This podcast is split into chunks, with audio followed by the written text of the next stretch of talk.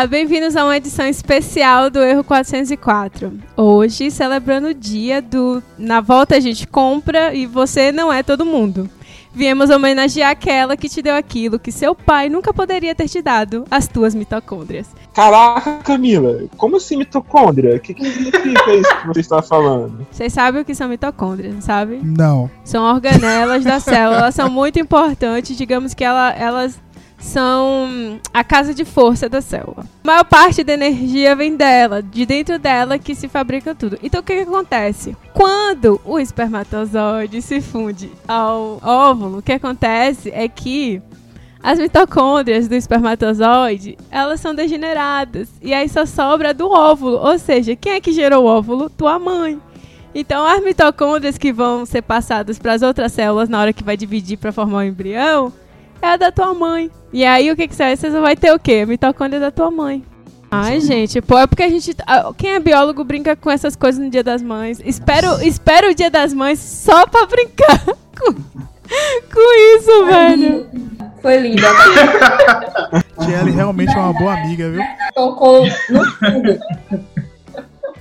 Ai, gente, Não pude parar de pensar no dia que minha mãe me deu a luz. Ah, pois, tá vendo? Refletiu aí agora, cara. Ela Pois sofreu é. muito. Ela disse que eu fui o pior parto dela. Meu Deus. Ela disse que teve que me- emendar os orifícios. Ave Maria. Depois disso, ela nunca mais teve parto natural. Meu Deus. que terror, viu? E ela, e ela é pequenininha, né? Você acha que ela deve ter saído escorregando? Ela deve ter nascido desse tamanho. Eu disse pra quem visse. E hoje temos uma convidada, a tatuadora baiana Erna Tielli. Palmas pra nossa convidada, gente. Isso é palma. Eu dou mais palma porque eu me amo mais, tá? Menderson, Menderson foi bater palma, tava batendo o microfone assim, ó. Porque pá, pá. se eu bater palma, o microfone cai aqui. Pois então. E aí, Tielli, se apresente pros nossos ouvintes. Então, primeiramente, Tchelle é um apelido. Meu nome é Erna Tchelle. Tá? Tipo hérnia, mas só que aí você corta o Nia e bota o Tchelle. Hérnia. Eu já passei logo pro Tielli, você viu que eu nem falei Erna Tielli. E aí, Erna Tielli? Não, é Tielli. Exato. Meu nome é Erna Tchelle e eu tenho mais três irmãos que têm os nomes com o mesmo início. O meu irmão, que é o mais velho, é Ernatan. Eu tô vendo. Tá? Não é legal. Olha o bullying. É desculpa. o Aslan Christian, tá? O Aslan e Christian é um nome só, quero ressaltar. Peraí, peraí, peraí, peraí, peraí. É também um nome composto? Tipo, é Natan, o Aslan Christian. Nathan é o nome e o segundo nome dele é o Aslan Christian. Junto. É a indecisão do ser humano, né? Gostou do Aslan, gostou do Christian, botou no nome só e disse que era o segundo nome. Tem minha irmã também, que depois de mim é Ernatalier, mas só tem o Ernatalier. E tem a última, que é a caçua, que é Ernatasha. Acabou a criatividade, ela olhou pra cachaça, né? Tipo, taxa. Não sabia mais colocar. Já tinha botado todos os os nomes possíveis que ela queria e ela falou, meu Deus, o que é que eu vou botar nessa menina? E aí ela achou Tasha interessante e botou a Natasha. Então nós temos quatro nomes com esse princípio de hérnia. Mas eu juro, a ideia, a ideia não foi hérnia, foi Hernan. E aí ela tirou o Nan e foi botando os outros nomes. Tiele, Tan, Italier e Tasha. de onde que vem o Hernan? O que significa Hernan? Você teve que me perguntar essa, fazer essa pergunta, meu Deus, complicado, né? Eu não sei não, ela inventou. É porque, tipo, tem, tem um, um amigo meu.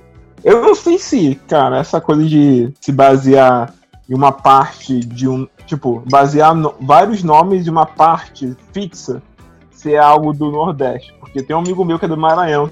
E a família dele, tipo, a mãe se chama Aurilene, o tio se chama Aurélio. Eu acho que a outra tia se chama Al- Albertilde. É sempre assim, no Al, tá ligado? Tipo, fixou o Al Mas isso é muito normal. Eu já fui julgada. O meu Ah, ex-chefe falava que eu e minha irmã a gente não tinha nome de irmão. Que irmão tem que ter uma sequência de nomes. Nem que seja tipo todos os filhos começam com A.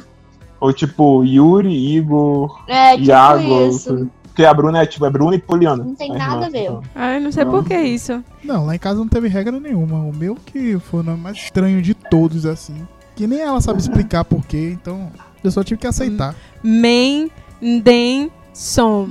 Essa gosta de N, viu? A letra N. Não, mas tá de parabéns pela, pela criatividade. Minha mãe é top mesmo, viu? Muito criativa. Não sei de onde ela tirou isso. Eu acho, assim, particularmente que é coisa de pobre. Todo pobre quer botar um nome estrambólico nos filhos. É triste. É, bateu, porque eu não sou rico. É rico, sempre quer botar um nome pequenininho, malmente tem É. um nome composto. É. Aí a mãe vem me bota um alfabeto todo no nome só, porque tem até Y e dois L's sendo meu nome. Então, né? Então, gente, Tiele, pra quem não sabe, é, é dançarina K-pop já há muito tempo. Eu tinha um grupo chamado Paradise no Brasil.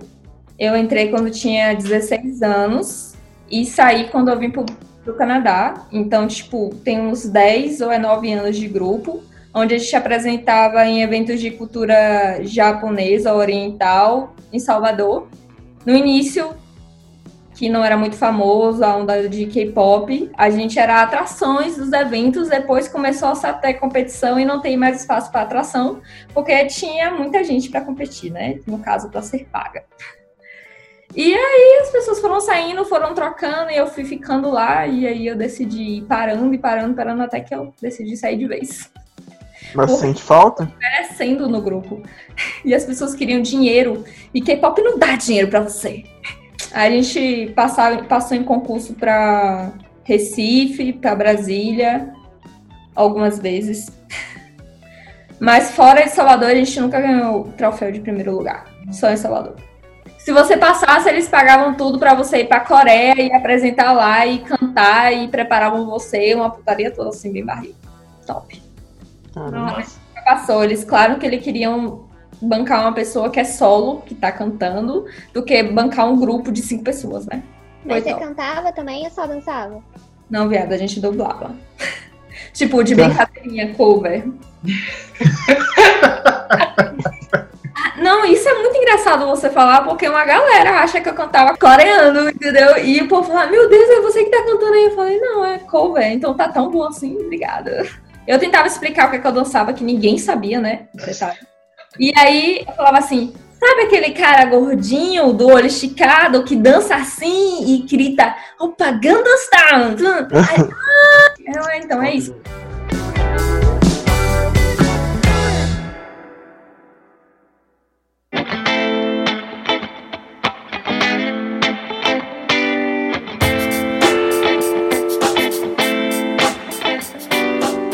Falando sobre São João, meu aniversário mês que vem. Eu lembro que todo São João minha mãe tinha um vestidinho de São João, que ela botava em mim, ela pintava a minha boca de vermelho, fazia pintinhas, botava lápis de olho e ainda fazia Maria Chiquinha. É engraçado ela falar isso, porque todo dia do meu aniversário eu fazia isso, eu tinha uma fogueira em frente à minha casa, ela me dava um saco de, de fogos e tal. Mas só que teve um belo dia que eu decidi me maquiar e não era São João.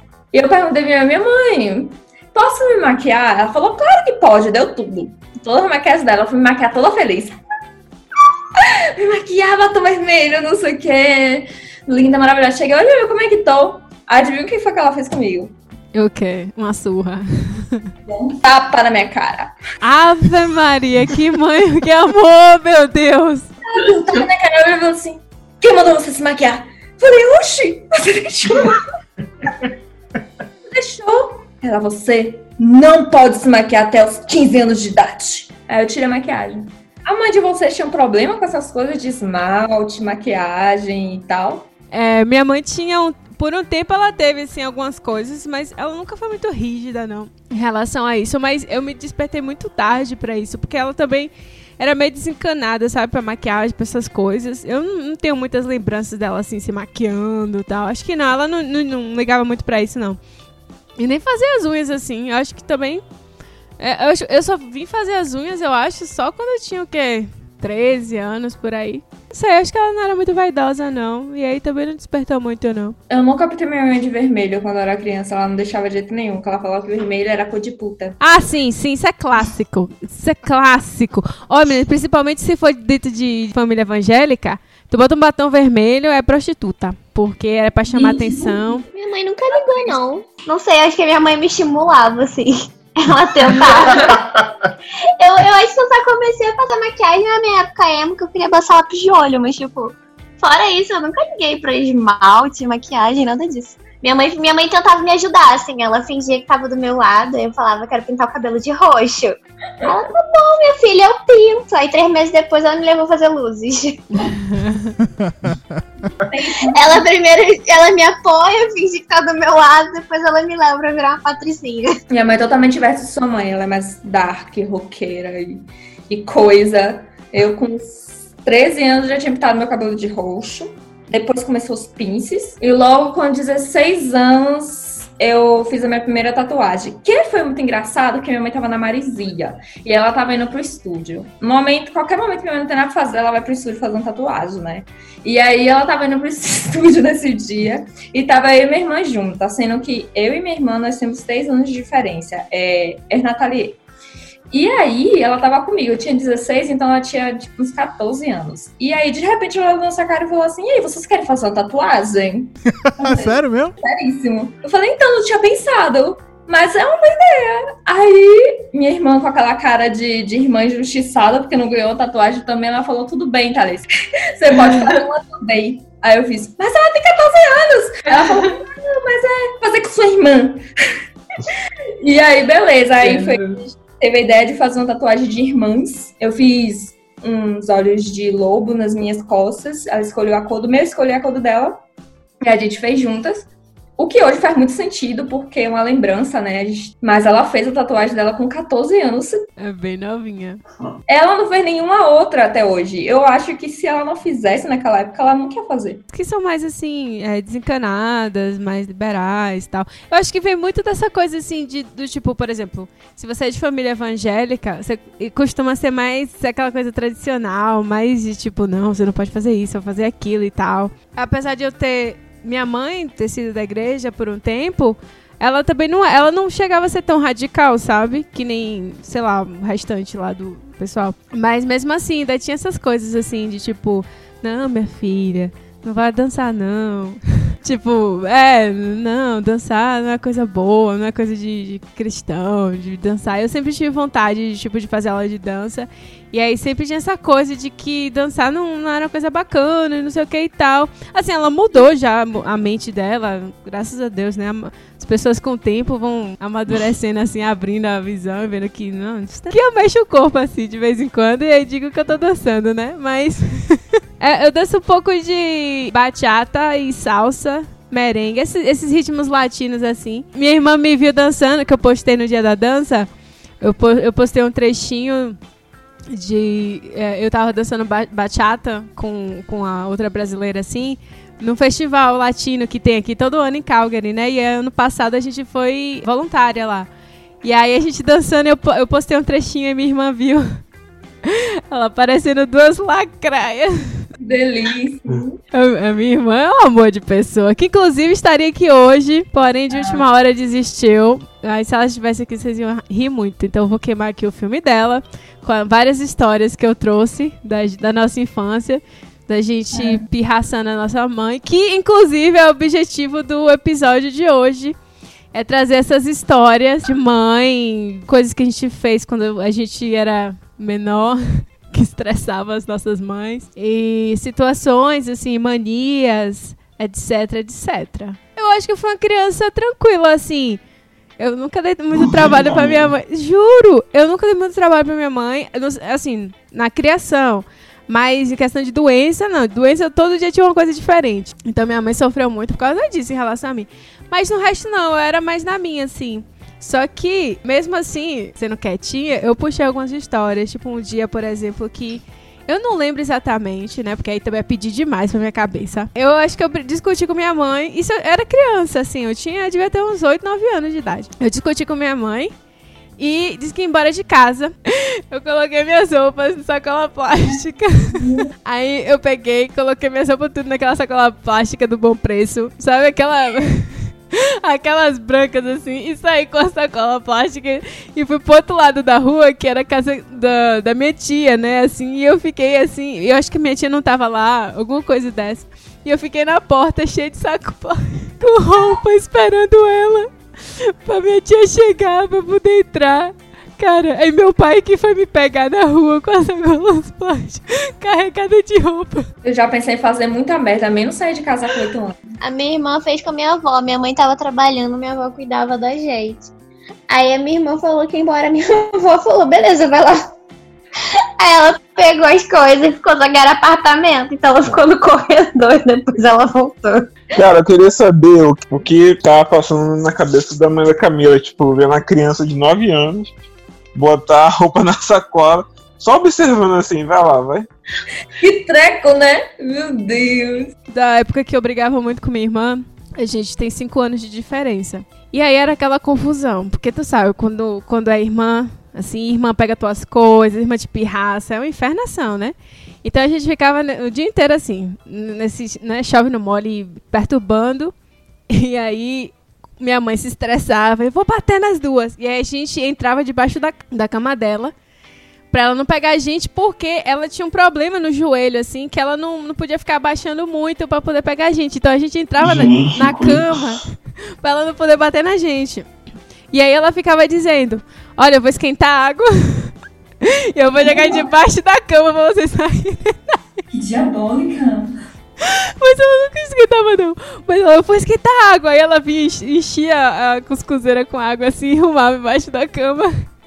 E a gente grudava estrados assim pra subir. Tipo, ficava se assim, segurando pra água passar por debaixo. Porque a gente achava que a água tava quente, né? Nossa, eu falando essas coisas assim, parece minha mãe uma pessoa horrível. Não, amiga, Que a água tava fria, pelo amor de Deus. ela agora. Sua mãe já esquentou ovo pra você botar na boca? Meu Deus. Que tá ovo? Se você xinga, meu amor, é assim que ela faz. Ou é isso, é um tapinha na boca. Sabe quando tá, tu, tu tem barata em casa? Tu começa a caçar, ela entra no buraco e tu taca água que ela não sai. Parece que cabia debaixo da cama lá. Eu nunca Era fugi. burro, né? Tu sempre ficava pra apanhar? Eu Aonde? não queria disso, eu era muito pirracenta, então eu queria olhar na cara dela, ela me bater e eu ficar tipo, bom. Ó, que bicha ruim. Falava, não tô sentindo nada. E ela batia e ficava puta. Eu chorava, não fazia uma cara assim, ó, só lágrima descendo. Eu era dessas, agora meu irmão corria a casa todo dia. Minha irmã nunca apanhava porque ela era caçula. Ah, mas minha irmã apanhava. Não tinha, lá não tinha jeito. As duas. Minha mãe saía pra comprar alguma coisa, pra, né, tá trabalhando e tal. E a gente rolava o dia inteiro. E aí também assistia aquelas novelas, tudo que passava da Record, antiga. E ficava assistindo aquele, aqueles seriados que tinha na Record. Xena, é, Caçadora de Relíquias. Aí emendava com essas mulheres e ficava lá. Minha mãe ligava. Tô chegando. A gente pulava, cara. Era tipo, a gente tinha 15 minutos pra lavar os pratos, passar vassoura na casa, esconder as coisas. Corre, Carol! Quem nunca? Era isso que a gente fazia. Aí, aí ela chegava, mas menina, ela passava tanto ódio. E, nossa, minha mãe, olha, vocês querem me matar? Eu vou até 10! Aquele olhar, sabe? Aquele olhar fuzilador que você já sabia o que ela queria dizer. Do tipo, vamos supor, tava na conversa, ela conversando com as amigas dela, e aí do nada você opinava.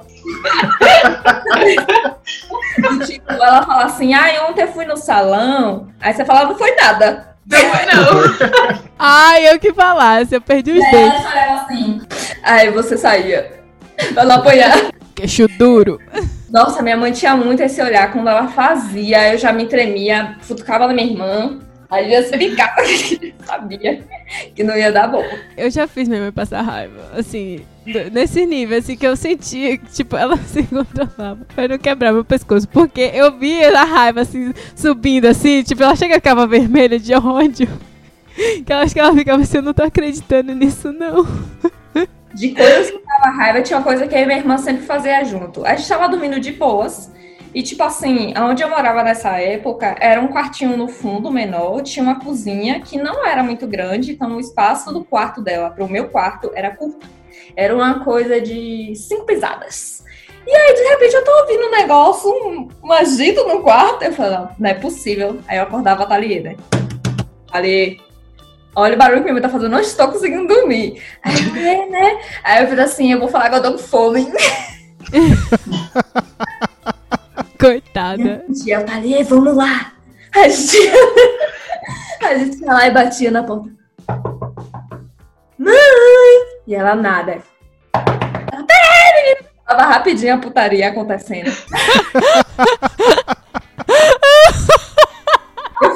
muito com o Thalia, ela odiava. A gente arrasava. Ou então a gente falava que queria ir no banheiro. Ai, que horror. A gente é pequena, a gente tem que avisar o que, que quer fazer, o que, que quer comer, né? Eles mandam a gente avisar, tipo, que vai no banheiro, que vai não sei o quê. Então eu fazia isso. Aí ela abria a porta e falava: Não precisa mais me avisar que vai no banheiro, não. Minha mãe incentivava leitura, estudar, coisas assim. É tanto que nas férias, quando meus primos iam lá pra casa, a gente queria tudo juntar pra jogar videogame, ficava o dia inteiro jogando Super Nintendo. Aí ela falava: Não, você só pode jogar depois que ler um livro. Aí dava um livro pra cada um. Aí a gente lia o início do livro, pulava o meio e ia pro final. E aí contava pra ela o início e o final da história. Olha que criou, né, menino? Criou um negócio. Hoje, eu me considero uma pessoa um pouco paranoica. Um pouco. Já melhorei bastante. Mas era muito pior. Minha mãe, cara, eu cresci ouvindo ela falando assim: Menina, não toma esse sorvete, não, senão, senão você vai ter diabetes. Para de bater essas pernas, senão você vai ter câncer. Fica com essas manchas roxas e tal. Porque você ter uma mãe na área de saúde, é isso aí. Ela, ela sabia das coisas, então assim, eu sempre tinha. Ela, ela sempre tava passando muito mais informações do que eu queria saber. Eu queria ser uma pessoa livre. Supersticiosa. Eu chegava, deixava o sapato virado. Você tá me agarrando! Eu andava de quatro Viu, Camila? Viu? A minha mãe também. Chaves. Você tá me agarrando, você quer que eu morra? Se eu ficasse assim no sofá, porque era coisa meio largada, ela falava que eu tava agorando, porque minha mão tava em cima da cabeça. E era desejo de morte pra mãe. Eu, minha filha, então por causa disso eu não fica Essa daí eu não sabia, não. Essa daí é nova. Essa, essa de Aí. coisa à mão. ama, porque hoje eu sei que é tudo por questão de, de método de educação, entendeu? Porque aí você não deixa o sapato embaixo da cama também. Era agora a mãe, tudo era agora a mãe. Como ela sabia que eu tinha medo de ela morrer, se ela usava isso contra mim. Cara, lá em casa eu acho que era tudo muito racional. Porque minha mãe era da área de saúde, então era tudo assim. Eu sabia de tudo que tinha potencial de me matar por causa dela, entendeu? Então, assim, eu sempre tinha muito medo das coisas, porque passava o carro de veneno da rua, aquele que mata é, pernilongo. Nossa, me dava dor de barriga, eu ficava passando mal, eu tinha medo daquele. do, do fumacê. Eu tinha medo do fumacê, eu passava mal. Teve um dia que eu vomitei de, de nervosismo por causa do, fu do fumacê. Porque eu- matou o passarinho. Matou o passarinho? Na verdade, o que aconteceu? Eu, tinha um pass... eu sempre quis um cachorro. Minha mãe não queria me dar um cachorro. E aí ela me deu um passarinho pra mim. pra me consolar. Só que eu não, não, não gostava muito do passarinho. Aí ele ficava lá na área e um belo dia as rolinhas que ficavam lá na, na área entraram dentro da gaiola dele pra roubar a comida dele. E aí, desde o dia que fizeram isso, ele ficou meio tristinho, assim, sabe? Eu não sei se elas machucaram ele, alguma coisa. Aí a minha irmã, que gostava mais do passarinho do que eu, ela resolveu colocar o, o passarinho lá na frente pra ele ver a rua. Aí foi no Olha. dia do fumacê da dente. E ele morreu. Esse aí não tinha sorte mesmo. Tadinha, cara, minha irmã se sentiu muito mal. Eu- Eu fiquei por muito tempo falando pra ela que ela tinha matado meu passarinho. pressão psicológica não existe.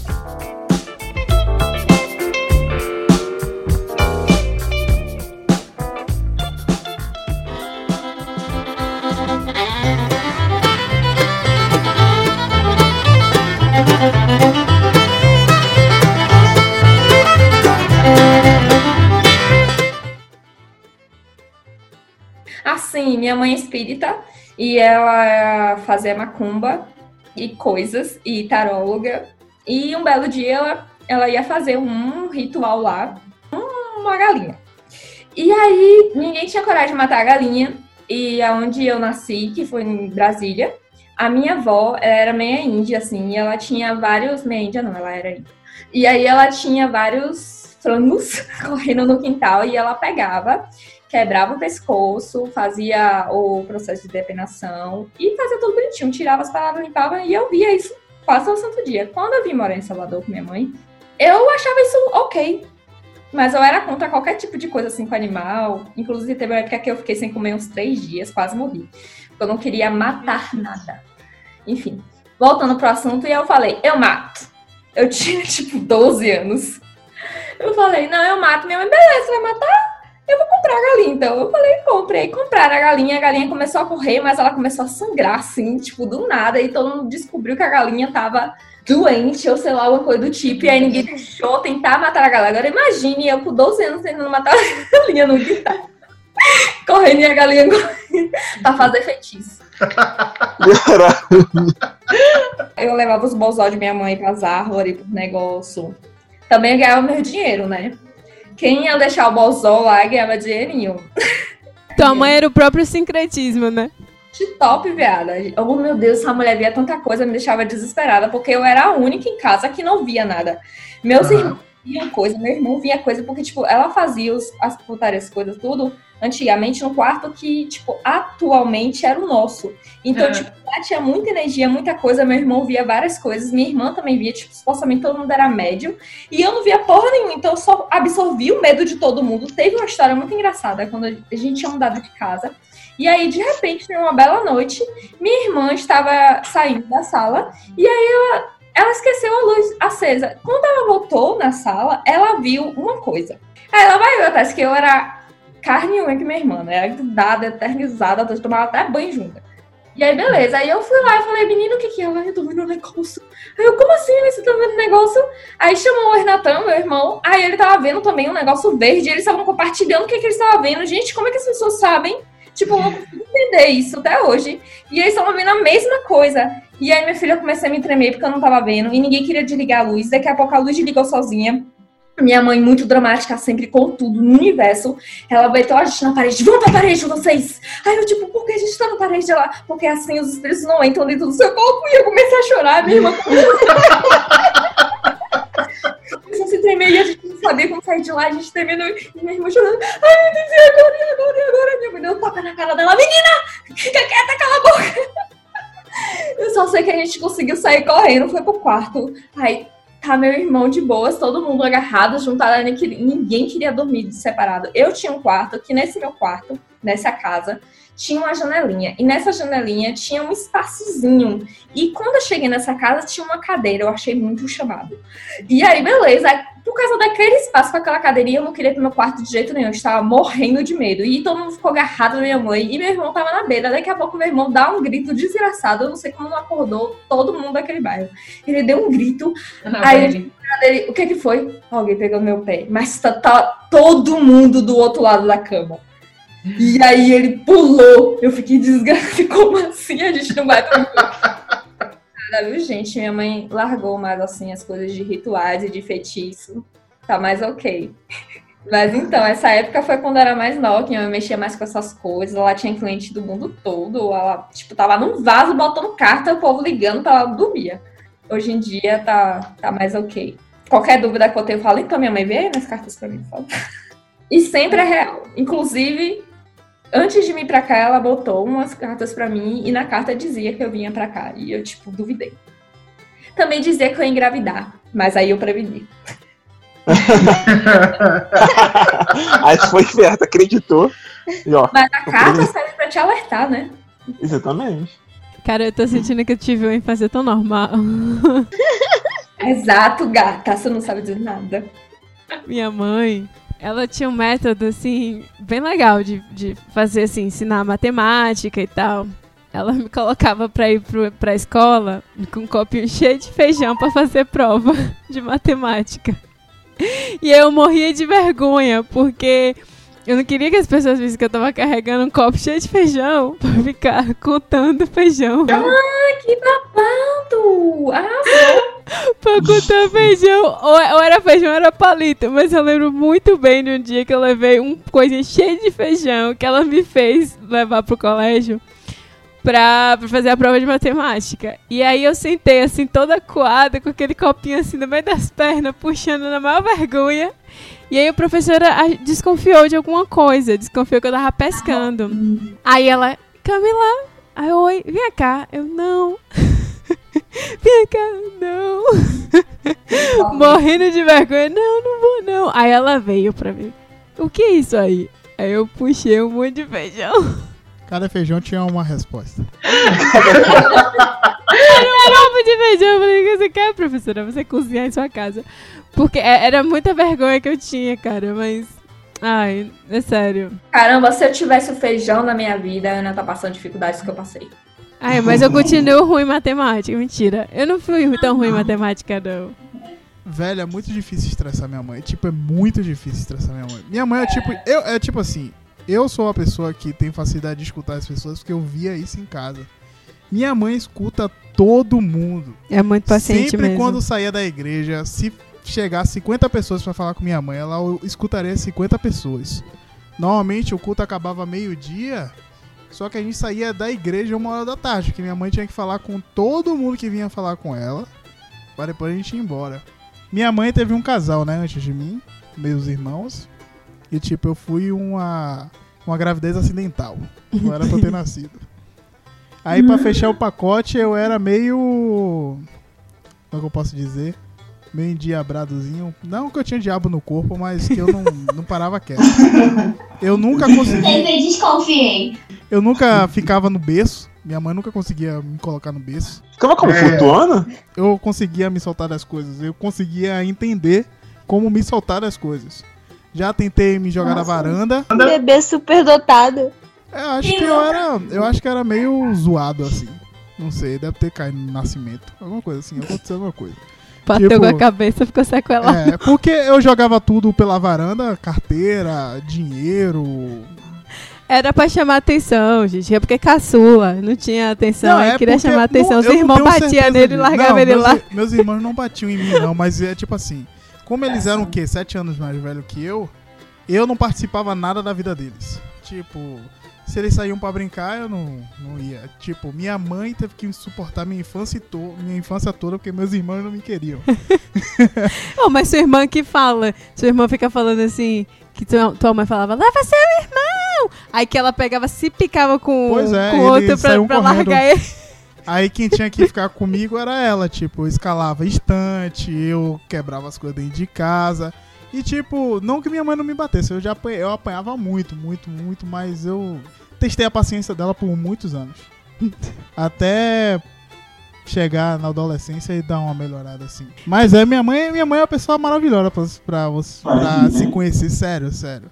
Minha sogra, ela é muito tranquila. Muito tranquila, assim. Muito tranquilo. É uma tranquilidade que, que eu fico assim, gente, eu queria ter um terço dessa tranquilidade, que minha vida seria, assim, muito melhor. E aí, eu conheci a mãe dele da igreja, que a gente ia. E aí todo mundo é, já identificava ela como a irmãzinha do Amém Jesus. então, ficava os adolescentes tudo sentado assim, e aí na hora da oração, aí todo mundo orando, e ela, Amém Jesus! E aí o pessoal na frente. Rindo durante a oração. Ficava rindo de minha mãe, bonito isso. viu? Da minha sogra, É. cara. E aí ficava imitando. Amém, Jesus. Lá da frente, ela falando que normalmente ela ficava lá mais profundo e a gente ficava, na, os adolescentes, né, que gostam sempre de ficar na frente, tudo ali na frente. E aí ficava imitando ela, assim. Isso, isso ela sabe. Ela sabe disso, né, amor? Não sei, eu não lembro de ter contado pra ela, mas agora ela vai saber. Que a, que a, que a nora dela ficava fazendo bullying. Eu não ficava bullyingando nada. Fazia assim, na minha frente Eu vi o ainda. pessoal fazendo e ria. Teve uma certa idade que eu era muito gordinho. Tipo, muito gordinho mesmo. Era uma Continua. bolinha. Não, mas eu era uma bolinha. Agora eu tô distribuído. E tipo, minha mãe começou a esconder as coisas de mim. Tipo, regular comida, essas coisas e tal. Porque eu saía caçando tudo em casa.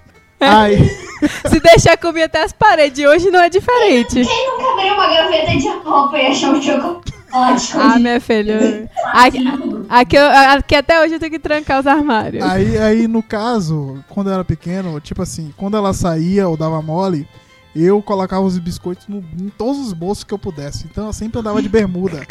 E a bermuda de vários bolsos, que é a que eu mais gostava. Porque eu saía colocando biscoito. Só que às vezes eu não comia tudo. Eu não comia tudo e ficava biscoito. Quando ela lavava, ela via que eu tinha colocado biscoito. E até eu esquecia que tinha colocado biscoito na roupa. Cheio de biscoito na calça pra lavar, cara. Isso quando não colocava bolinho, salgado.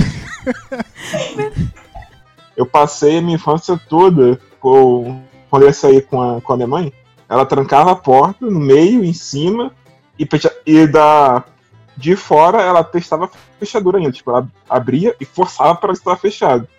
Cara, quando eu fui crescendo, eu comecei a sair e comecei a reparar que eu fazia a mesma coisa. Quando eu não fazia, ficava na minha cabeça, cara, eu fechei a porta não fechei. Ah, isso é real. É, é quase um toque. O Lucas tem que voltar. Ele tá lá embaixo, ele já desceu o elevador. Ele falou: Mas eu fechei a porta? Eu falei: É óbvio que você fechou, porque todo mundo fecha a porta quando sai de casa. Mas você tem certeza? Eu falei: Claro que não tenho certeza. Aí a gente tinha que voltar lá pra ver se a porta tava fechada. Fora a história da minha mãe, eu só também tenho história de amigos meus. Eu lembro de um dia que eu tava na casa da minha avó, minha avó ela morava numa região do Rio que é mais de casa, né? Tipo, não é. Porque Rio é uma cidade, tipo, muito de apartamento e tal, mas aí ela morava numa região mais de casa. E aí eu ficava na rua direto com os moleques da rua, né? Cara, tinha uma mãe lá de moleque, ela era meio, sei lá, meio estranha, né? Tipo, enfim, não batia direito. A minha mãe. Não, não, tipo, no sentido de. Tá, não tem como me defender aqui, enfim. A questão é que, tipo, a gente tava lá brincando na rua, a gente ficava, tipo, desde manhã até a noite, cara. Só que ele tinha que chegar antes de escurecer em casa. Só que nesse dia, eu não sei por que gente tava jogando bola, alguma coisa assim, ele não, ele não foi pra casa. Cara, a mãe dele apareceu na esquina. Eu só, eu só tenho a visão dele, tipo, do jogo parando, assim, todos os meus amigos já Fudeu. sabiam já, né? Aí ele olhando pra mãe assim, falando, tipo, fudeu. Cara, eu só sei que, tipo, tinha como chegar por dois caminhos na casa, tá ligado?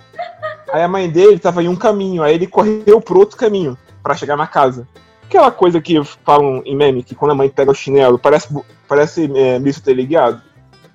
Cara, ela pegou o chinelo, sem noção, cara. Cara, ela tacou de muito longe, mas acertou ele. De um jeito. Que o moleque saiu chorando pra casa. engraçado. Sua mãe não te bateu, não? Não, Mentira. juro? Eu também não. Privilegiado, hein? O que, que suas Minha mãe- mães faziam? Então, eu acho, que, é, eu, eu acho que era mais a parte do olhar que tu falou. Eu já peidava já. Ela e o meu pai, tipo, quando eu olhava assim, eu já, já tremia, já não passava nada. Nada, nada. Trancava. Aí. Minha mãe me ignorava. Ela me tratava com o maior desgosto da vida, assim, sabe? Com- E aí eu me sentia a pior pessoa do mundo. Eu falava com ela, não falava comigo. Eu sempre queria. Eu sempre fui muito de falar, e aí ela ficava puta, e ela não falava comigo. E eu ficava, mãe, me perdoa. Vai pro seu quarto. Tipo, eu sentia aquela, aquela dor de, tipo, minha mãe não me ama mais, sabe?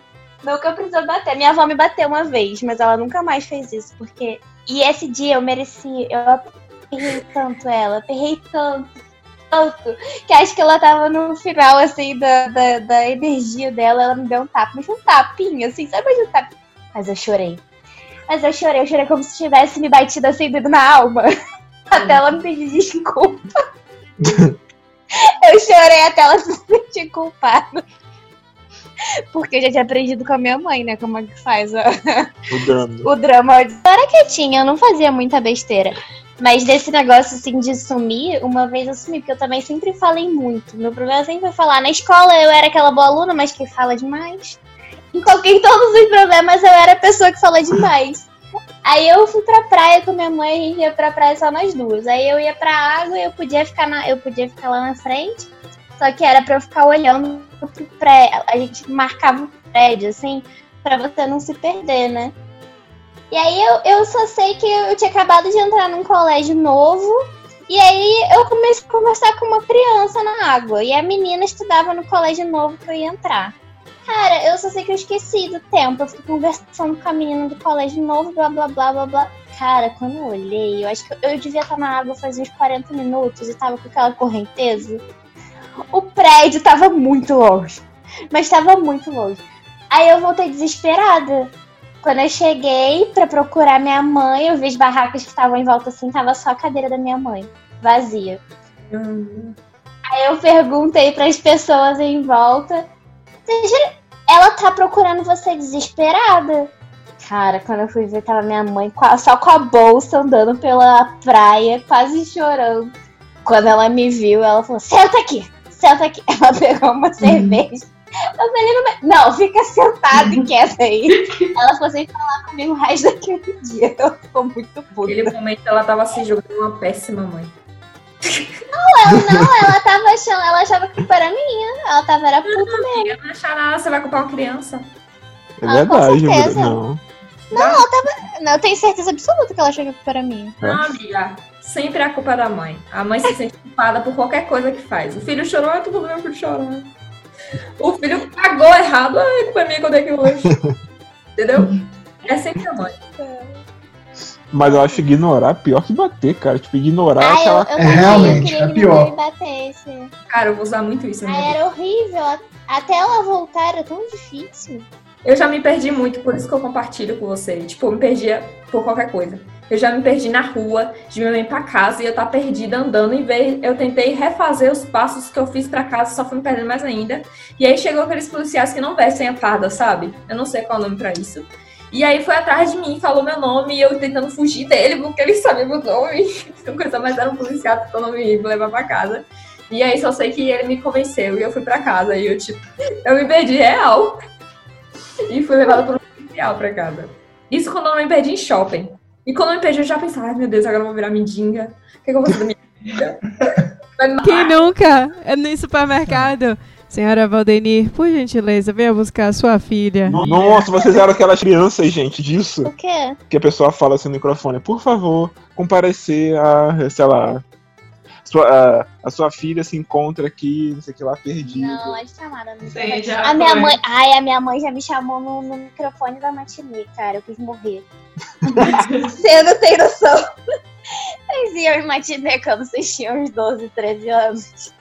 Mas vocês sabem o que é matinê, né? Vocês sabem o que é matinê? Não sei o que é matinê, não. É, é tipo, imagina as, bo- as boates.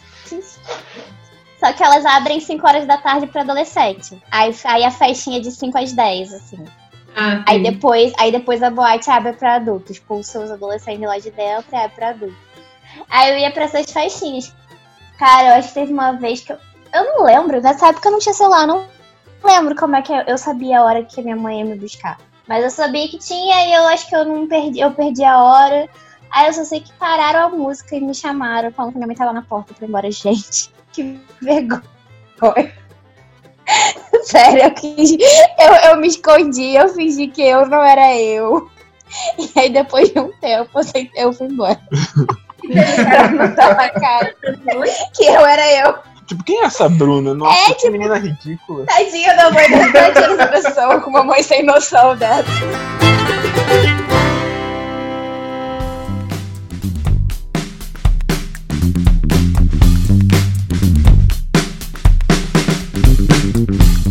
Teve uma vez que eu mudei de colégio. E aí em Salvador, você sabe que todos os meninos da minha idade eram quatro vezes maior do que eu em todo o quesito peito, bunda e coxa. E eu era isso. Eu era uma vareta. Então as meninas de 14 anos, enquanto eu tinha uns 16 anos, eram tudo bonita, tudo paniquete e eu bem sequinha. Não sei por que elas implicaram comigo, elas queriam me bater, elas eram enormes. E aí teve um belo dia que foram um monte pra minha sala querer me bater. E aí só sei que o, o sino bateu e uma amiga minha chamou a tia do colégio que me socorreu e eu contei tudo pra minha mãe. Minha mãe ficou muito assustada e ela foi no colégio. Ela foi no colégio e conversou com todas as menininhas que eu consegui descrever as características na direção. E depois de que ela conversou com a galera, todo mundo, as meninas ficaram super minhas amigas, não deixavam ninguém encostar em mim. E aí eu perguntei pra minha mãe, o que foi que você foi conversar com as meninas no colégio que eu... Agora elas viraram minha- minhas amigas e me protege de todo mundo. E aí ela falou: então, minha filha, eu falei que você tinha um problema do coração.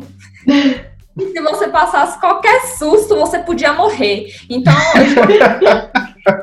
eu, chorei lá, fiz todo o negócio pra elas não virem pra cima de vocês, que elas iam carregar uma culpa de uma morte. Eu fiz só isso, tem certeza? Não, falei você também tinha autismo.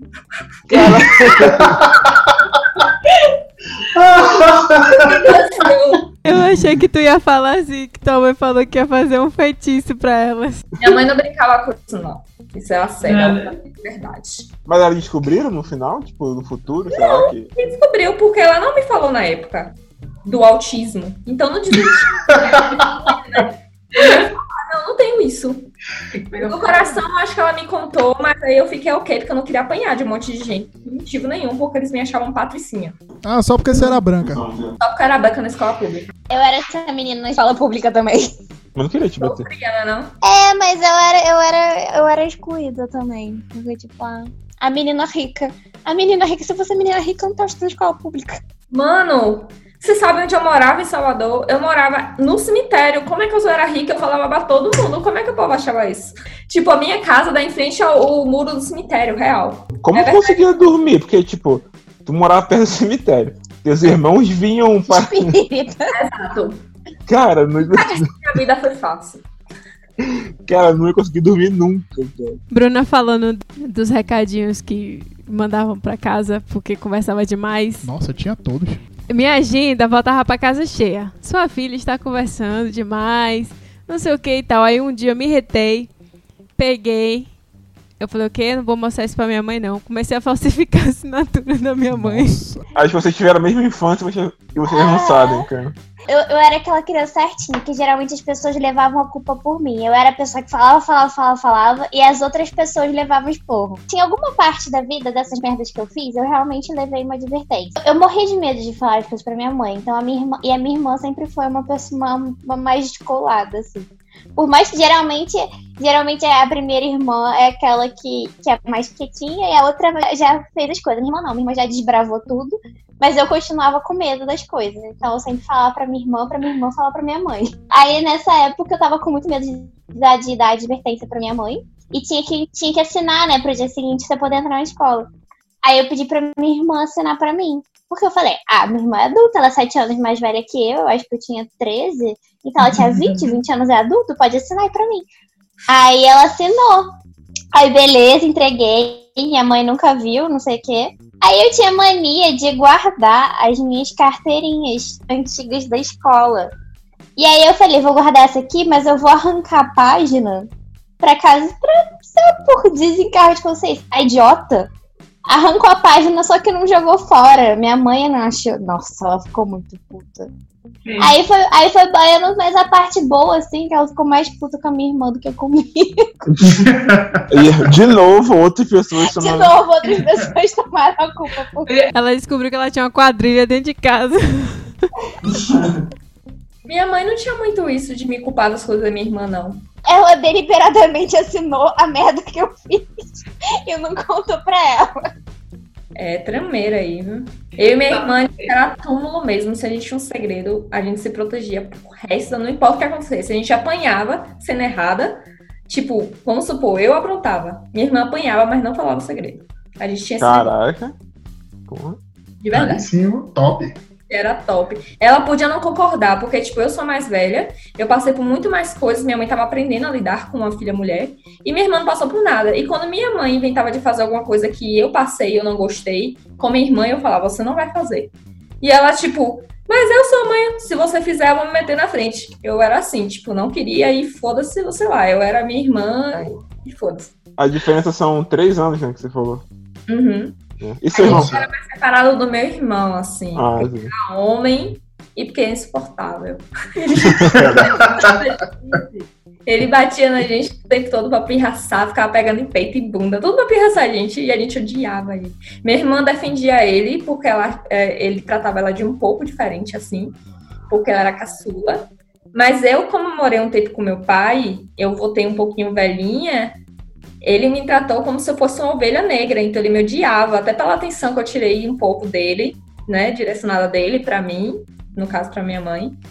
Então ele me tratava um pouco assim, ah, eu acho que ele sentia ciúme da atenção que minha mãe começou a dividir. Então, ela defendia ele. Quando ela começou a ficar velha, que aí ela começou a ter opinião mais forte e tal, que começou a ir contra as coisas dele, aí ela via o demônio que ele era. Mas hoje tá, tá de boa. Era mais um negócio do espírito da criança mesmo, que era um negócio de demônio. Ah, não sei, eu acho que eu gastei todas as minhas energias malignas na infância. Cara, eu acho que eu, eu na época assim do, do computador e tal, começou a ter aquelas internets de escadas.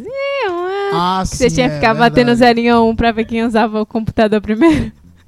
Dentro de casa. Usar a internet meia-noite. Meus Nossa, pais ficavam putos com isso. era dentro do quarto da minha É, mãe. Também. Era o computador era dentro do quarto. Então, assim, tinha até o horário certo pra conversar, não podia ficar até mais tarde. Minha mãe entrava e falava: Quero dormir, tchau. Mas minha. Tchau, tchau. Fecha tudo, desliga, tchau, vá dormir. Não queria saber. Minha mãe é sempre, foi sempre assim, entendeu? Se ela falava, não tinha muito acordo, não. E hoje eu liguei pra minha mãe e eu perguntei pro meu irmão: E aí, você tem alguma história que você acha interessante de falar de minha mãe? Uma que não seja muito dramática. E, e aí ele falou: Sim, eu lembro de uma vez. Ela falou que se a gente ganhasse na competição, ela ia voltar pra, é, pra casa de moto, em cima da moto, que no caso minha mãe ela pilota, é, nua. A gente ganhou em primeiro lugar. Mas só que ele não deixou minha mãe voltar nua e ela queria voltar nua de qualquer jeito e ela estava gritando. A gente ganhou, ela tinha orgulho e não sei o quê. No final, minha mãe só voltou de sutiã e short. É, é, A mãe de Tiele, gente. Podia fazer um livro ou uma novela. Mas ela levou vocês na moto, tipo, mais do que. A gente foi lá com a nossa condução mesmo, nós éramos chiques. Mas aí ela foi de moto, entendeu? Separado. Ah, tá, entendi. voltar, ela tava querendo fazer tipo, tirando tudo, e a tira essa roupa! E ela não tem pudor nenhum. Ó, pra você perceber, minha mãe é tão doida, tão doida. Eu até perguntei se eu podia falar isso aqui. Eu falei, olha, minha mãe, então, eu vou participar de um negócio com os amigos meus, eu posso contar isso? Ela falou, claro que pode, que ela não tem vergonha de nada, que ela é dessas. Eu perguntei aos ouvintes se eles tinham alguma história pra enviar. Aí os nossos trilhões de ouvintes Dois. Minha irmã, por exemplo, que ia participar, porém não participou, ela mandou umas histórias aqui. Eu perguntei pra ela e ela falou coisas do tipo: Poxa, eu tenho que pensar, é? Ah, tá bom. Ah, então. Ela mandou áudio? Não, ela mandou um áudio, só que assim, eu não vou botar áudio não, que minha irmã só manda áudio de 5 minutos em diante. Então, assim, né? É, é aquelas histórias bem longas. É. Aí eu vou ler aqui algumas coisas que ela mandou. Ela falou: Minha mãe tem um hábito de chupar minha orelha como forma de carinho. E eu detesto. Meu conselho é: se quer fazer surpresa pra mim, não envolve minha mãe. Deixa pra contar duas horas antes da, su- da surpresa. Porque ela estraga tudo. Minha mãe, ela, ela contou no áudio. O marido da minha irmã ligou pra meu pai, falou pra, pra meu pai que queria conversar sério com ele. Ele foi atrás da minha mãe pra saber o que, que seria essa conversa séria. O que ele estava preocupado e minha mãe foi ligou pra minha irmã, querendo saber se tinha acontecido alguma coisa com eles dois, porque o, o namorado tava atrás querendo conversar com meu pai. Aí minha irmã, minha mãe larga de ser tonta. Se o menino tá te ligando quer conversar com meu pai, é porque ele quer, né, sei lá, me pedir casamento, fazer alguma surpresa e você acabou de estragar tudo. É, mas aí ela contou outra história também, que não foi essa, não, não foi só essa, tem outras também, só que eu já esqueci, porque o áudio era tão grande que eu acho que eu dormi no meio do áudio. Outra coisa que ela falou aqui, que ela lembra que fingia que ficava estudando. Que ela abriu o computador e assistir filme ou série e aí deixava na parte de baixo o link de coisas dos estudos. Quando minha mãe entrava, ela abria e ficava plena, falando sozinha, como se estivesse passando a informação para a cabeça.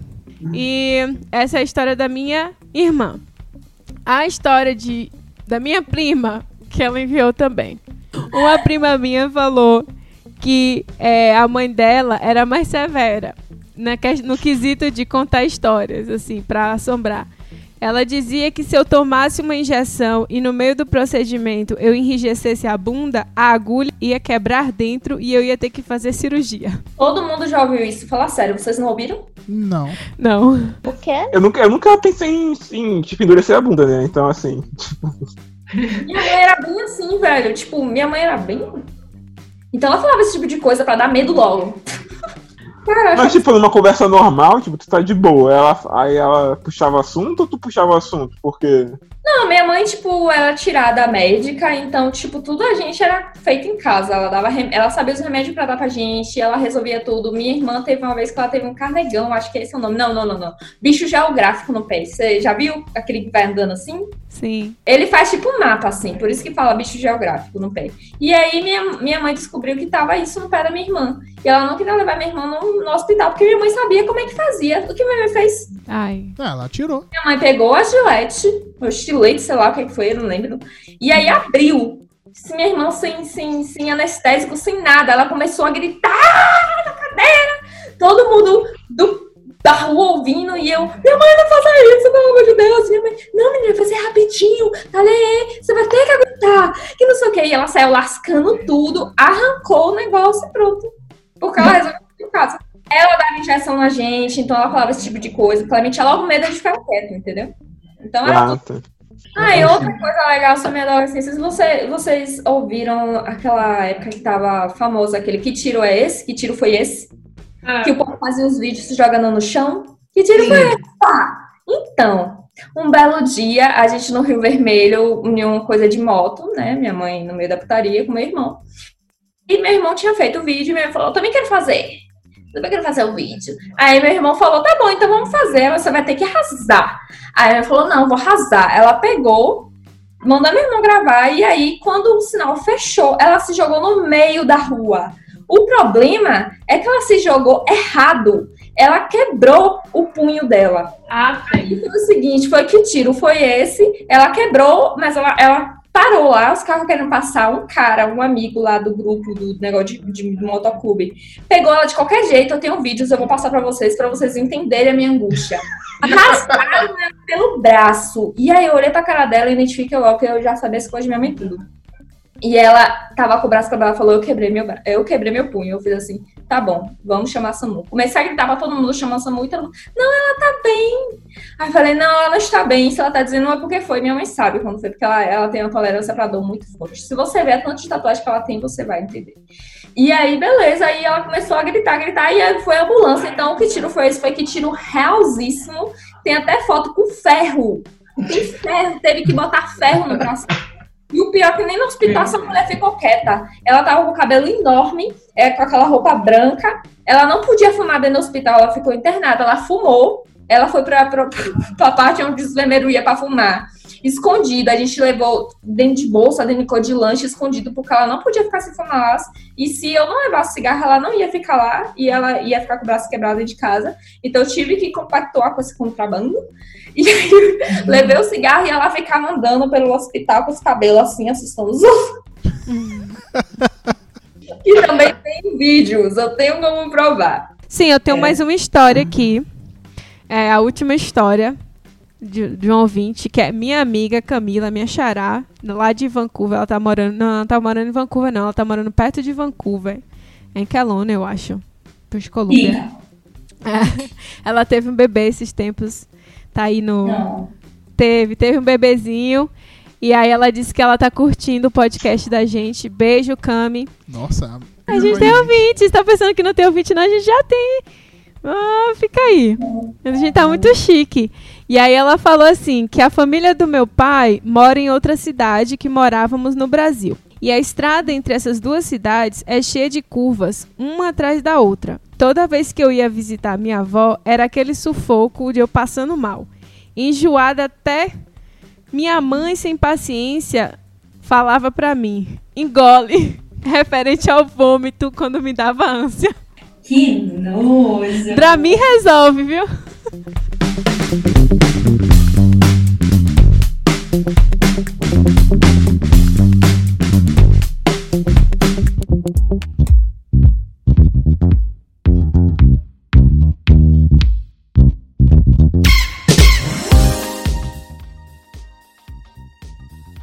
É, eu acho que esse Dia das Mães, na verdade, desde que a gente veio pra cá, tem aquela saudade, aquela distância, né? Porque não tá perto, não tem como comemorar com as mães. É sempre é, pela telinha, pelo computador, pelo celular. E eu acho que agora é especialmente pior porque além disso você ainda tem o medo, né, do caso da, da pandemia e tal, então você fica nessa preocupação em relação aos pais e parece que quando os pais vão ficando mais velhos, a gente que tem que estar dando assistência e se preocupando mais ainda por eles, que parece que eles vão perdendo medo das coisas e e só vão vivendo, assim, né? Eu sinto saudade de ser ouvida pra caralho, porque, tipo, quando eu tava em Salvador, qualquer coisa que eu passasse, por mais que não tivesse importância, ela sempre me ouvia. E ouvia de verdade. Aquele ouvir de comentar do que você tá falando, de ter vários argumentos e de gostar de estar tá te ouvindo, por mais que pareça bobo. Por exemplo, você sonhou com uma coisa, você lembra. Mas você achou muito confuso. Aí você conta para ela, ela te ouve e ainda comenta do que ela acha sobre o seu sonho. E simplesmente quando você se tá longe desse tipo de rotina, que você tem uma pessoa que tá sempre ali para você, de verdade, que tá te ouvindo, não é só do tipo, ah, é mesmo? E que você pode contar e vai feliz contar, porque sabe que ela vai querer te ouvir. É que aqui você percebe que as pessoas estão. É. Então, ser ouvido, eu acho que é uma coisa que me dá muito saudade. Mas eu faço mesmo assim e ela tem que me aturar. Acho que o que eu mais sinto falta da minha mãe é companhia, porque a gente fazia, a gente gostava muito de fazer as mesmas coisas. Então, coisas que ninguém gosta. Eu adoro ir no mercado, eu adorava no mercado. então, tipo, a gente sente muita falta dessas coisas. Então, eu, eu vou no mercado aqui, aí eu fico no telefone, ela, não, mãe, mas você vai, vamos comigo. Eu fico, não, mas tá isso aqui, eu vou comprar isso aqui, é muito inútil, assim, ela fica lá uma hora e meia me ouvindo. Mas ela também, tipo, ela fica me contando as coisas do condomínio, umas coisas assim que não tem nada mais a ver, assim, com, com o que eu tô fazendo aqui. Mas ela também conta, assim, como se eu estivesse lá. Então isso é muito bom, mas eu sinto muita falta da companhia, assim. E são coisas supérfluas. Ficar junto. Não sabe que é. você tá aí. Ah, isso dá muita saudade. Minha mãe, minha mãe é a mãe mais patricinha que tem na vida. Então minha mãe sempre tem uma roupa nova guardada no armário. E era muito bom, assim, tipo, ai, mãe, não tenho nenhuma roupa. Você... Peraí. Roubar roupa. Eu tenho uma blusa ali que eu comprei, que eu não usei ainda, mas eu acho que você vai adorar. Aí minha mãe comprava roupa pra ela, já pensando se ia caber na gente. Exato.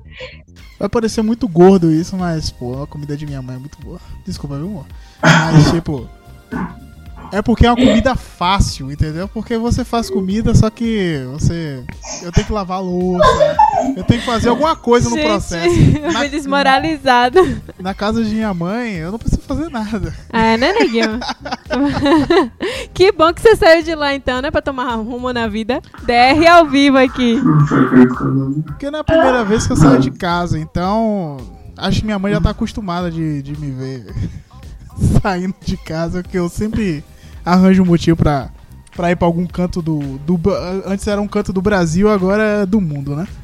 Mas eu era muito ligado à minha mãe. Na verdade, ainda sou muito ligado a ela. Então é complicado ficar longe. Acho que é, é muito complicado ficar longe da mãe da gente, porque a ligação é bem mais forte. Eu tenho uma ligação forte com meu pai, mas com minha mãe é bem, bem mais forte. Não, eu gosto muito da minha sogra. Essa é uma coisa que eu queria falar, tá? Não, o único eu não problema. tenho nada contra minha sogra, não, viu, tenho, gente? Eu... Me tem como filha, é, assim, eu sabe? Eu tive um problema quando Camila. Mãe, todo mundo já entendeu. É. Não, tipo, quando Camila entrou na minha vida como namorada, eu tive um grande problema. Porque minha mãe, tipo, o que Camila falasse era verdade. Viu? Eu, eu tenho muita moral. moral. Quando se trata de Camila, eu não tenho moral com minha mãe. Então esse é um grande problema que eu tenho com minha mãe, que ela te dá muito mais moral do que me dá. É lógico que ela sabe que é mulher, entendeu? Ela, ela sabe como é que é mulher. O pensamento. O homem aceita essa mulher, isso é a melhor coisa do mundo. A minha mãe também. Eu sinto muita falta da minha mãe, assim.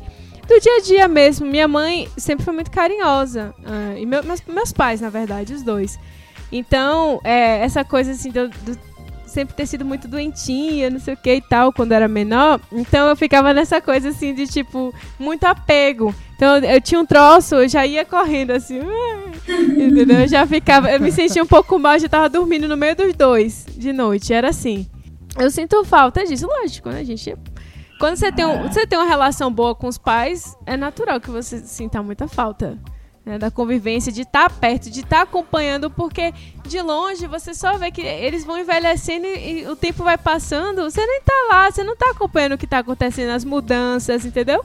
Que vai perdendo o vigor, já não é mais Não, é- Exato. mas é verdade. Mas isso, eu fico assim, toda vez que, que eu, eu ligo assim, eu fico reparando nessas coisas, entendeu? Todo dia é uma coisa nova, eu não tô mais acompanhando. Então, assim, eu era muito caseira lá no Brasil. Então eu ficava sempre com meus pais. Então eu saía muito com eles, eu fazia o programa deles. E, e era assim, então assim, eu sinto falta disso, de estar em casa, estar fazendo lá as receitas com meu pai ou com minha mãe. Lógico, eu não sinto falta das tretas, né? Porque sempre tem dentro de casa quando você começa a quebrar pau com o pai. com o pai e mãe. Essas partes a gente não sente falta, não. Mas eu sinto falta disso, do aconchego, de estar ali naquele ambiente familiar. Essa é uma coisa que passa proteção. Isso é real. E minha mãe me acompanhou nesse período de longe, né? Ela, ela me dava muita força e ficava, não, minha filha, é só uma fase, se acalme, vai dar tudo certo, a gente tá aqui, a gente tá te apoiando. Então ela me deu muita força de longe, sabe? Então, assim, o que eu me tornei hoje, tudo isso, assim, vem dela também, vem muito dela, sabe? Ela me dava mu- muita força. Então, assim, eu sou muito grata a ela por tudo que ela passou, todas as dores de cabeça, os cabelos que perdeu, por minha causa. Coitada. Realmente, agradecendo. Guerreira, minha mãe foi muito guerreira, cara, assim, eu... É um, é um negócio incrível, né? Ser mãe não é fácil, então... Não, não é mesmo. falei assim porque a gente fala com muita convicção que ser mãe é difícil, mas a gente fala da boca pra fora, viu? A Cara, eu, mas assim, eu não sei porque eu nunca fui mãe, mas eu acompanho, tipo assim, acompanhar na, Eu do lado sei de que filho. ter sido minha mãe foi difícil. Não, é isso, tipo, acompanhar como filho que minha mãe passou, porque assim, com todos os problemas que eu tive, as situações que ela viveu, hoje eu consigo ver que não foi nada fácil, sabe? Tipo, eu, eu fico olhando de fora, assim, caramba, que sufoco. É Meus pais passaram tanto sufoco. Fora, acha que. a gente- Imagina, imagina a gente sendo mãe. Acho É, não. Exatamente. Eu sinto falta é, basicamente o que vocês falaram, sabe? Tipo, da presença, daquele chamego, ou de coisas muito idiotas, tipo, todo dia que ela ia no mercado e ela voltava do mercado com as compras, eu sabia que ela tinha, tipo, troco do mercado no bolso. Aí eu ia lá e tipo, pegava de sacanagem, tá ligado? Tipo, uma coisa muito idiota, mas que, tipo, que tu começa a sentir falta, sabe? Não, não do fato de pegar dinheiro, mas, Sim. tipo, do fato daquele momento, assim, de estar com tua mãe, sabe? Daquele. Que basicamente é, o nosso porto seguro. Eu Acho que todo mundo aqui concorda com, Com isso, sabe? Sim. Que a gente se sente seguro, que a gente pode falar tudo que a gente tá pensando, que a gente sabe que, tipo, vai estar ali pra gente. Mesmo se você fizer a pior mancada da vida. É, e, e, e aquela pessoa que você pode a- amar ela, que você sabe que não vai ter algo, algum retorno errado, sabe? Tipo, algo que vai te magoar, sabe? Sim. Até tem, mas a gente passa a bola. É, ou isso também, né? Isso é verdade, isso é verdade. Mano, feito É. de Mas, defeitos. mas a distância, realmente, tipo, não querendo falar do jeito mórbido que a Camila, que a Camila trouxe. mas a, a distância, às vezes, tipo, pesa, sabe? Em relacionado a isso. Mas eu sei que também que, em relacionado a, a meus pais, ambos, eles sempre me falaram que eles não me criaram pra ficar em casa. Então, assim, eu tenho plena consciência que, cara, eu tô aqui e eles estão felizes por eu estar aqui, sabe? É, no caso de Mendes, eu sequestrei ele da casa dele. Eu não sei se minha sogra vai me perdoar algum dia. Te amo, minha sogra. Ai, gente. Eu- Ah, tem que Mas falar te amo minha mãe também, agora que eu falei te amo minha sogra, né? Senão, te amo, mãe. Te amo muito. Mas você falou que tu ama mais teu pai, né, Camila? Oi? Não. Oxê, tá louca?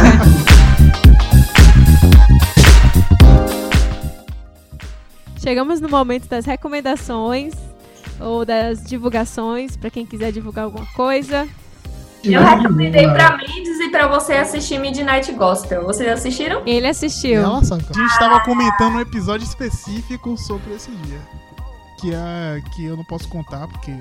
Vai estragar, não- né? Vai estragar a experiência. O que você Mas- achou, Mendes? Você recomendaria? Hã? Total, total. Principalmente o último episódio. Eu já Muito bom. assisti duas vezes. A gente assistiu Sonic ontem. Você gostou de Sonic? Tem, mas não é aquela coisa, não vai com muita expectativa. Porque é bem, é bem silly, sabe? Tipo, é bem pra criança mesmo. A gente viu um filme um tempo desses aí, bem clichê, filme de cachorro. Bem clichê, clichê. É, The Art of Racing. Ah, a sinopse é tipo. Aquela história clichê de cachorro, só que o, o dono é um piloto de. Não é, não é de Fórmula 1, não, acho. Acho que ele começa em algum tipo de corrida e vai mudando, enfim. Mas a história de um piloto de carro que aí tem toda essa, relação com o cachorro e tal. É legal. Não, é pra, é pra chorar, assim. Eu não sei se eu recomendo, não. Eles te vendem uma coisa errada no trailer. você aceita, você aceita a parte de que você vai chorar por causa do cachorro, mas aí acontecem muito mais coisa. Acontece muito mais coisa no filme e você fica muito mais triste do que você tinha se disposto inicialmente. Queria divulgar aqui uma página muito boa, que é a, a página de Tiele Costa. Tá escrito assim, tiele.tatu. T-Y-E-L-L-E ponto tatu em inglês. T-A-T-T-O-O. É a página que mostra os trabalhos de Tiele de tatuagem, muito legal. Vocês vão lá. Se vocês estiverem aqui em Calgary, vão lá fazer uma tatuagem com ela. Vocês vão gostar bastante. Se tiverem planos de vir para Calgary, e quiser ver aí uma tatuadora, recomendo. Fiquem comigo, o preço é melhor, tá? Pronto, aí ela já deixou. Já deixa aqui a deixa. Trabalho só com trabalhos autorais. Eu faço desenho específico para o tipo de coisa que a pessoa tá me, tá me pedindo ou dentro das referências. Eu não trabalho plagiando mais. tipo, no Brasil as pessoas só queriam trabalhos plagiados e eu não tinha outra opção, não sei fazer porque as pessoas queriam trabalho de outras pessoas. Mas aqui as pessoas, uma coisa que é muito foda, eu admiro pra caralho, as pessoas querem seus trabalhos autorais. Elas acham foda ter uma tatuagem única, tipo, só sua, e curtem muito meu desenho, e eu tô muito feliz. Tipo, de fazer meus desenhos e as pessoas gostarem e respeitarem isso, isso é muito foda. Segue ela lá no Instagram. Esse foi o arroba dela, arroba tiele.tatu. E é isso aí para todas as mães, feliz dia das mães, né? Feliz dia das mães, feliz exatamente. Das mães. A gente vai postar depois do dia das mães, mas é isso aí, foi gravado no dia das mães. E onde é que tá? Vamos fazer um coral? Feliz dia das mães? Vamos, gente. Tá. Um, dois, dois. E feliz Não deu muito certo, não. Se não dava certo na escola, vai dar certo agora? Você não sabe contar, não. Olha, esse dia das mães eu espero que vocês tenham passado obedecendo o distanciamento social, viu, gente? Pra levar a sério, hein? Vocês aí no Brasil, levem isso a sério, tá? Nada de ficar indo lá abraçar a mãe de vocês com esse vírus aí. Vamos proteger as mães. E qualquer comentário, vocês já sabem onde achar a gente na nossa página Erro 404 podcast, tá lá, Erro 404 podcast. Até hoje eu não sei como falar, se é 404 ou 404, mas no final das contas dá no mesmo. Eu acho mais legal falar os números separados. Sério? A partir de hoje eu vou falar Erro 404. Quando ah, você fala assim, eu lembro de uma coisa meio tecnológica, aí eu começo a ver umas coisas assim meio do futuro, ficar. Então pronto, a partir de hoje, Erro 404. Vão lá curtir a página da gente, acompanhar nosso trabalho e o link tá lá na página, você pode acessar a gente em várias plataformas e ouvir aí os nossos episódios para passar o tempo nessa quarentena aí. Eu queria agradecer a presença de Tchelle aqui.